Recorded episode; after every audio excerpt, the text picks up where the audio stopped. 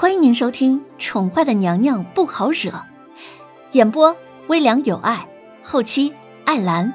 欢迎您订阅收听。第两百零三集，叶轩寒仿佛感受到怀里人的生命在渐渐的流失，他慌了，他抱紧了怀中的人儿，清澈的眸子里满满的都是哀求：“不，林渊，不准睡。”我不准，听到没有？不要忘了我。林渊想要伸手，最后轻抚一下这样让他眷恋的容颜，奈何却使不出一丝丝的力气。尝试了数次之后，终于遗憾的松开了手，含泪眷恋的闭上了眼睛。即便他已经如此告诉自己，却依然在闭眼之前留下了一滴晶莹剔透的不舍的泪滴。不，不，元儿，我求求你不要离开，好不好？我求求。叶轩寒苍白了脸，向来清澈带笑的眼睛充斥着绝望的血红。他伸出手握住林渊冰凉的双手，他忍不住开口求他别这样对他。他不是答应过要永远不离不弃的吗？怎么可以？林渊，不！一时之间，这声伤心欲绝的嘶吼声传遍了整个皇宫。叶轩寒的脸色一白，一口鲜血倏地倾吐而出。主子！叶安看到叶轩寒竟然倒了下去，连忙朝黑影使了个眼色。黑影上前，在叶轩寒的身上点了两下。制止他身上的血骨四处流窜，看来真的是没有办法挽救了。德太医，你还不快动手！宣太后站在门后，冷着声音，坚决的下了命令。她揪着胸口，苍白的脸基本上跟中了毒的叶轩寒一个颜色。于是，太太后。德太医被叶轩寒那一掌打得并不很严重。这是刚刚在节骨眼上，他不敢轻举妄动。太后早就已经安排好了，若是发生意外，把皇上带到影阁，一刻钟之内，他便可以将娘娘腹中的胎儿取出。娘娘，宁荣见凌渊闭上眸子的那一刻，苍白的容颜落下了眼泪。看见德太医准备动手之后，不由得开口唤了一声，欲要阻止。宁荣，你放肆！宣太后见状，冷冷的横了宁荣一眼。这事关宣儿的命，怎么可以儿女情长，英雄气短呢？不要！你们在对我们家小姐做什么呢？放开她！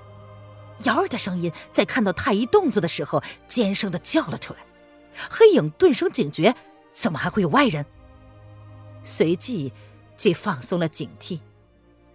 皇帝哥哥，你怎么了？南宫丽的身影也在同一时间出现了。南宫丽一脸惊慌的跑到叶轩寒的面前，将他抱在了怀中，看了看床榻上的凌渊一眼。谁能告诉他到底发生了什么事儿？怎么会这样？德太医，住手！你要对我们家小姐做什么？你好大的胆子！瑶儿想也没想，便用手去阻止德太医的动作，而黑影却没有拦着。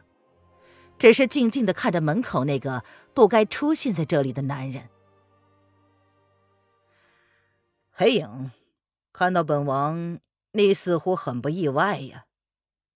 叶德风挑眉，看着一脸漠然的黑影，唇瓣的笑容邪肆不已。哼，没想到八王爷能找到影阁，这确实是让黑影大感意外。黑影没有承认。他在主子身边安插了眼线，自然不会忘了八王爷。哈哈，是吗？可是本王怎么看不出你有任何意外的地方啊？叶德风走近了，邪肆的眸子看了眼混乱的现场，眸子里闪过了一抹幽深。他倒是有些意外，叶轩寒竟然会宁愿放弃了他唯一的孩子，也要保住那个女人的性命，真真是有趣呀。呵呵，王爷是个性情中人，黑影自然不能匹敌。黑影唇瓣勾起了一抹淡淡的弧度，眸子却朝门外看着，似乎在等什么人。再次醒来，林渊以为自己应该是下了地狱，否则怎么会全身如同被鞭尸了一样，浑身难受呢？他一点力气都没有，眼睛也睁不开，身子轻飘飘的。他刚刚是被用了酷刑吗？紧接着，他感受到有人给他送了东西放在唇边。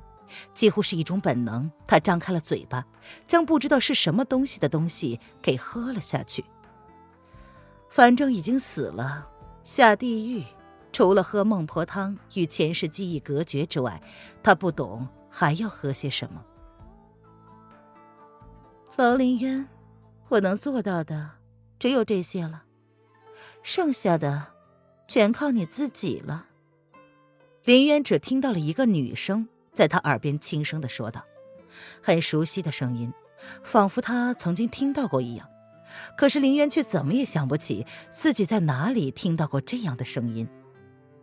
喝下那玩意儿之后，林渊感觉身体的所有机能都像是被开发过一样，一股暖流从他胸口流向四肢，一股清暖的能量从他身上蔓延开来。林渊感觉很舒服。唇边也不由得勾了起来。看来那人给他喝的是好东西。林渊的意识在这个念头闪过之后，再一次陷入混沌。而现实中，红衣女子站在窗边，看了一眼躺在床榻上身形消瘦的女子，她的眸子又移向了窗外。白雪皑皑，覆了满地。楼凌渊已经昏迷三个月了，那一个月，宣太后命人给他喝下的汤药，让腹中的孩子短时间内迅速成长，而药物的副作用却残留在了这个女人的身上。女子的思绪又拉回到三个月前的那个晚上，那个男人带了人来，不仅叫上了齐国丞相，这个女人的贴身丫头，还有齐国的长公主，场面。混乱不堪。齐国皇帝一度陷入昏迷，生命垂危，被安排到隔壁房间。齐国太医最后还是剖腹取下了孩子。他让人趁乱带走了楼凌渊。那人以为自己会出现，可惜了。他在他身边这么多年，怎么会猜不出他的想法？想要在影阁趁乱带走一个人，或许不容易，但是……要如果那个人就是影阁自己的人呢？芙蓉姑娘，这是给主子准备的药，主子什么时候可以醒来呀？女子还陷入沉思，然而一个素衣女子清冷淡漠的声音却是打断了她的思绪：“九公主，你已经尽了挽救楼皇后的义务，现在离国需要你，你一直留在这儿，难道不想回去吗？”芙蓉一身单薄的红衣，在严寒的冬日就如同一团火焰一般炙热。李国再也没有九公主这么一个人了，现在站在你面前的，依旧是皇后身边的宫女而已。弦月闻言，淡淡的道：“是吗？”芙蓉闻言勾唇，她深深的看了弦月一眼。可惜了，离国皇帝现在还在惦记着你，四处派人。打探你的消息，本就是已经死了十多年的人了，找也是找不到的。弦月闻言，语气依旧是淡漠的。从他被主子从隐阁放出去之后，他就没想过要回去。不论是利用了他半辈子的父皇，还是从小对他疼爱有加的七哥哥，都已经过去了。他发誓，出来之后，他的生命就属于主子的。若非必要，愿意付出生命代价。就是在他被放出来的第三日，这个身份神秘诡异的芙蓉姑娘主动找上了他，说是要救主子一命。他知道自己犯下了什么罪孽，他替主子留下孩子，就是为了有朝一日主子能够选择是救皇上，还是替皇上留下一个血脉。事实证明。他的猜测是对的，主子果然用了腹中胎儿救了皇上一命，而他则是倾尽全力也要挽住主子的性命，所以他跟芙蓉姑娘达成了协议，只要有一丝挽救主子性命的希望，他都愿意尝试。听众朋友，本集播讲完毕，请订阅专辑，下集精彩继续哦。